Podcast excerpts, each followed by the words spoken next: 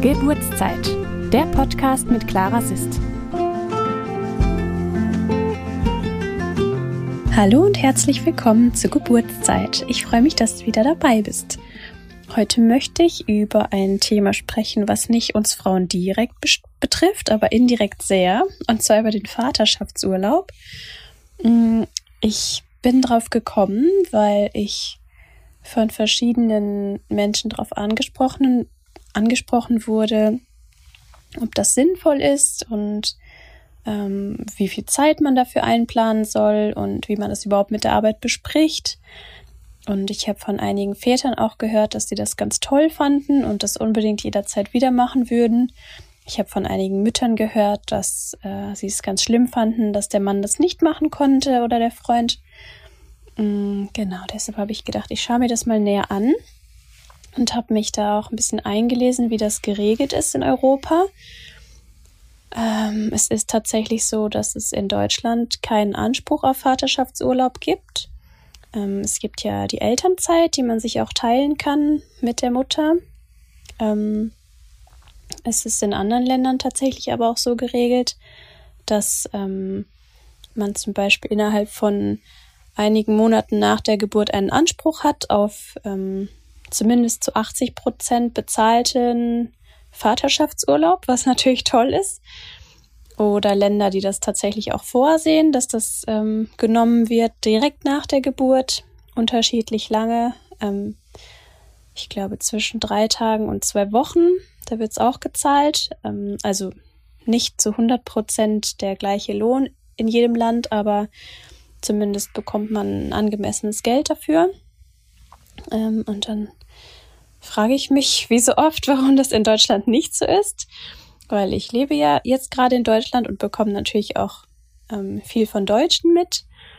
Und ich habe auch letztens in ähm, einer Facebook-Gruppe, in der ich gerne bin, wo es um natürliche Geburten geht, eine Umfrage gesehen.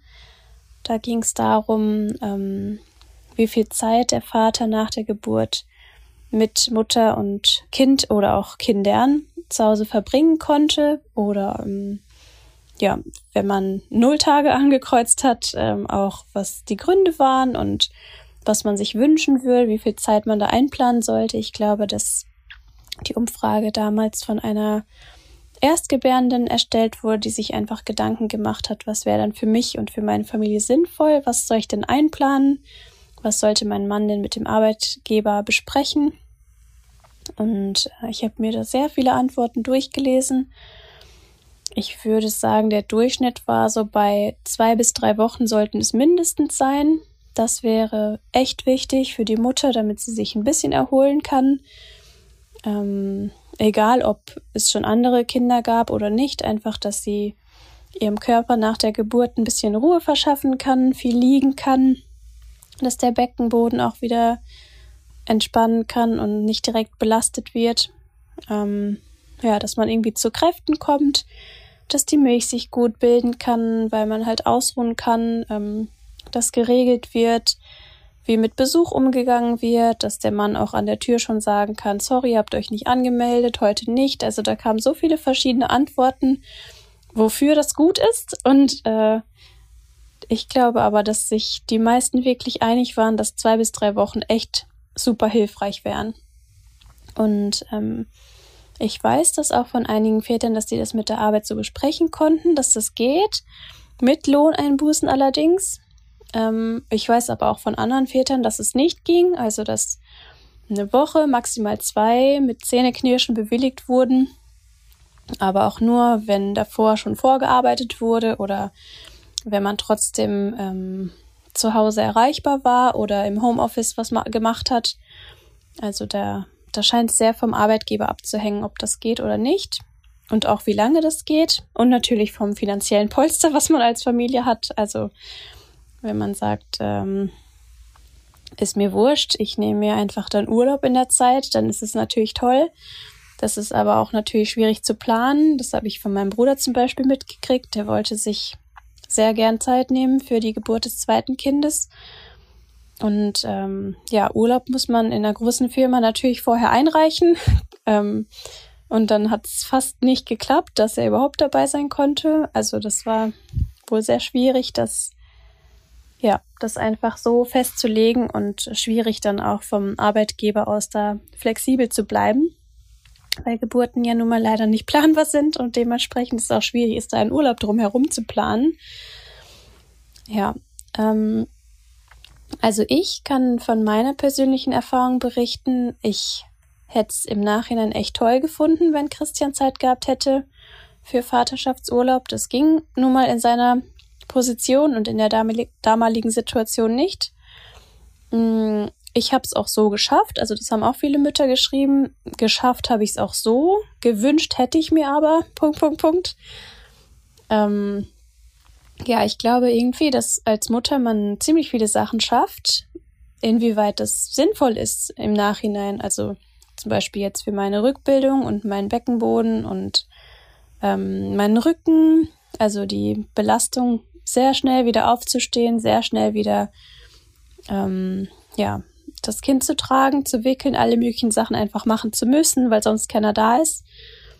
Mm, ich glaube tatsächlich, wenn man es schaffen kann, eine andere Lösung zu finden und in der ersten Zeit wirklich das Wochenbett auch im Bett zu verbringen und möglichst liegend zu verbringen, dass man sich und seinem Körper damit einfach einen riesengroßen Gefallen tut. Und ähm, das war mir nicht möglich und das ist leider auch einfach sehr vielen anderen Frauen nicht möglich. Also, ähm, wenn du gerade dein Wochenbett planst oder die Zeit nach der Geburt, ähm, kann ich dir als Rat nur geben, da wirklich kreativ zu werden. Also zu überlegen, okay, ähm, welche Freundschaften kann ich denn dafür aktivieren? Wie kann ich mich denn da vielleicht vernetzen vor Ort mit irgendwelchen Müttergruppen oder vielleicht mit ähm, Doulas, die speziell für die Nachsorge da sind, die ähm, für einen geringen Stundenlohn einfach nach Hause kommen. Die sind dann meistens privat zu zahlen, da kann man aber trotzdem auch immer die Krankenkasse fragen, ob sie was übernehmen. Dann gibt es ja ähm, die Berufsgruppe der Mütterpflegerinnen. Das ist ja auch ein bisschen ähm, ja, wie eine Dula, die sich halt nach der Geburt kümmert, die mal mit den älteren Kindern rausgeht, die mal mit dem Baby spazieren geht, die mal ein bisschen putzt oder vorkocht. Also ich glaube, da gibt es echt verschiedene Lösungen, wenn man bereit ist, Lösungen zu finden und vielleicht auch ein bisschen aus seiner Komfortzone rauszugehen. Andererseits finde ich, muss man da auch gut auf sein Bauchgefühl hören und abwägen, ähm, was bin ich für ein Typ Mensch. Also ich glaube, mich hätte das gestört, jemand völlig Fremden in mein Leben zu lassen, so dauerhaft nach der Geburt. Mm, aber ich glaube, ich hätte zum Beispiel gut damit umgehen können, wenn jemand jeden Tag für zwei Stunden kommt und einfach Sachen im Haushalt macht. Also mein Baby hätte ich nicht unbedingt abgeben wollen in der Zeit. Ähm, da habe ich gerne gekuschelt und er wollte auch extrem viel stillen in den ersten Tagen. Das äh, hätte gar nicht geklappt, länger als 20 Minuten, glaube ich, den bei jemand anderem zu lassen. Ähm, ja, aber so Sachen drumherum organisieren, einkaufen, Briefe öffnen. Ich glaube, das hätte mich schon sehr erleichtert. Oder auch zu wissen, okay, ähm, da ist jetzt einfach jemand da. Also ich könnte jetzt einfach mal in Ruhe duschen, wenn mein Kind eh schläft. Oder äh, ich könnte vielleicht mal ein kurzes Nickerchen machen, während er im Wohnzimmer ist und die ähm, Person bringt ihn mir dann, wenn er hungrig ist. Ich glaube, das hätte mir schon irgendwie Ruhe und Erholung gegeben. Und ähm, was den Vaterschaftsurlaub betrifft, finde ich es einfach wichtig, sich zusammenzusetzen, sich zu überlegen, was möchte ich, auch vielleicht ähm, realistisch drauf zu schauen. Also ich habe auch schon mehrmals gehört von ähm, Müttern und Vätern, die das nicht so ernst genommen haben und gesagt haben, ach ja, pff, Geburt, jo, dann bin ich halt zwei Tage im Krankenhaus oder vielleicht auch drei, dann wird noch die U2 dort gemacht und dann gehe ich nach Hause, was soll denn dann sein? Dann habe ich mich ja drei Tage ausgeruht. Dann klappt das ja, bin ich ja fit. Was spricht denn dagegen, dass mein Mann dann arbeiten geht? Und dann sehr unsanft aufgewacht sind in Depression und Erschöpfung und weinend am Telefon und oh mein Gott, das ist so krass und ich habe so krassen Schlafmangel und ähm, auch oft körperlichen Symptomen tatsächlich. Also ein Blutverlust während der Geburt ist nicht zu unterschätzen, finde ich. Auch äh, natürlich der Schlafmangel. Also ja, es gibt Babys, die schlafen gut durch ab Geburt. Es gibt aber auch sehr viel mehr andere Babys, die das nicht machen, was ja auch das gute Recht des Babys ist, erstmal zu kuscheln, an der Brust zu sein und äh, ja selber Kraft zu tanken von der anstrengenden Geburt.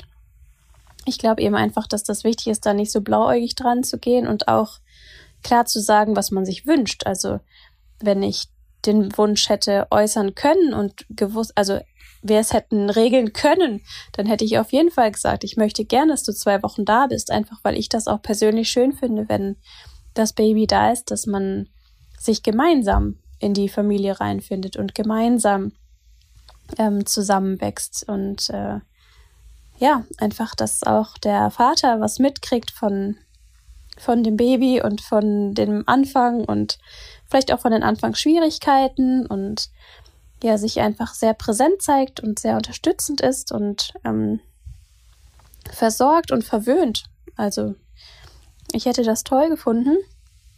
Und ich höre auch immer wieder von Müttern, die sagen, ja, aber das kann ich ja nicht äh, verlangen und das ist ja total kompliziert dann mit seiner Arbeit und dann haben wir so viel finanzielle Einbuße. Mm, da finde ich die Idee ganz gut. Es gibt ja viele Menschen, die zur Geburt verschenken wollen und die dann mit dem zehnten Body ankommen und mit dem zehnten Schnuffeltuch und mit dem zehnten Kuscheltier und mit dem zehnten Schnullerkettchen und Beißring und äh, Windeltorte und sowas wenn man sich da traut, ganz am Anfang zu sagen, ähm, wir wissen das total zu schätzen, dass ihr euch Gedanken macht und dass ihr was Schönes zur Geburt mitbringen wollt. Das ist wirklich super lieb. Und das größte Geschenk, was ihr uns zur Geburt machen könnt, ist, dass wir uns ähm, zwei Wochen lang gemeinsam ums Kind kümmern können. Und dazu fehlt uns im Moment das äh, Finanzielle. Und wenn ihr statt in ein Geschenk zu investieren, einfach vielleicht ähm, Geld schenken könntet, dann würde uns das wahnsinnig helfen, diese nicht bezahlte äh, Zeit zu überbrücken und als Familie richtig gut ähm, zu starten in der ersten Woche oder in den ersten zwei Wochen am besten noch. Ich finde, das darf man ganz klar sagen und ganz klar bitten. Wer trotzdem lieber ein Geschenk aussucht, kann das ja machen, aber vielleicht kommen ja dadurch ein paar hundert Euro zusammen.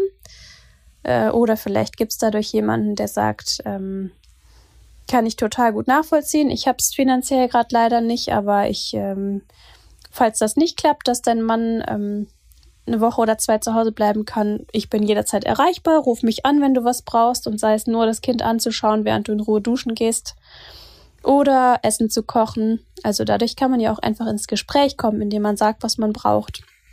Und es gibt auch fürs Wochenbett ja viele Menschen, die sagen, ähm, Besuch bitte nur mit Anmeldung und ähm, ja, wenn es uns gerade nicht passt, dann nicht. Und wenn Besuch kommt, dann würden wir uns riesig, riesig freuen, wenn ihr einfach was Gekochtes mitbringt, weil das uns total erleichtert und wir dann mehr Zeit mit dem Kind verbringen können, ähm, anstatt in der Küche zu stehen. ja, aber das ist wieder ein anderes Thema, Thema Wochenbett. Wir waren ja beim Vaterschaftsurlaub. Also wichtig ist, glaube ich, wirklich, sich zusammenzusetzen und ganz, ganz konkret zu überlegen, was möchte ich gerne von beiden Seiten aus und auch wirklich realistisch zu bleiben und zu sagen, wir wissen nicht genau, was passiert. Wir wissen nicht, ob die Frau nach der Geburt total fit ist. Wir wissen nicht, ob sie nach der Geburt ähm, wirklich physisch Hilfe braucht beim Kind tragen und Haushalt machen und einkaufen gehen. Ähm, ja, und das dann wirklich in Ruhe und klar zu besprechen, zu überlegen, okay, was wünschen wir uns? dann die nächsten Schritte anzuschauen. Okay, wann kann ich mit dem Arbeitgeber sprechen? Wann kann ich das fix machen? Muss ich dafür Urlaub nehmen? Also meinen Jahresurlaub nehmen oder kann ich da extra Urlaub beantragen? Ähm, wenn ich dafür Urlaub nehmen muss, wie plane ich das? Zu welchem Zeitraum? Kann ich da auch schauen, ob das ein bisschen flexibel sein kann, dass ich der Firma einfach Bescheid sage, okay, ungefähr um den Dreh zwischen der 37. und 42. Woche ja in den meisten Fällen wird das Kind kommen? Ähm, wäre es möglich, dass ich dann dann Bescheid sage? Ich werde so viel wie möglich abarbeiten. Ich bin auch telefonisch in der Zeit von bis erreichbar. Äh, ich kann auch im Homeoffice gerne einige Dinge machen. Es wäre nur echt super schön. Ich könnte zu Hause sein, um meine Frau zu unterstützen, falls sie meine Unterstützung braucht nach der Geburt, falls mein Baby mich braucht nach der Geburt. Also wirklich planen, offen und ehrlich ins Gespräch gehen, Bescheid sagen, was du dir wünschst. Ähm, ja, auch dem Chef Bescheid sagen natürlich. Mm, und ansonsten, ja, wirklich auch, finde ich, im, im Herzen zu wissen, was das ausmacht. Also nach der Geburt ist man ja zu dritt, beziehungsweise zu mehreren, wenn es das, ähm, wenn es schon andere Kinder gibt. Und das hört ja nach der Geburt nicht auf. Also da ist ja dann dieses neue Menschlein einfach greifbar und da, was durch euch entstanden ist. Und ähm, das profitiert ja auch total davon, wenn zwei Elternteile sich kümmern und dadurch einfach mehr Entspannung da ist und mehr Ruhe da ist und man sich abwechseln kann. Also ich habe das ja schon, glaube ich, in mehreren Folgen erzählt. Ich war nach einer Weile echt so erschöpft, dass ich nur noch geweint habe. Und ich glaube, dass viele Menschen, wenn sie einfach akuten Schlafmangel haben, an diesen Punkt kommen.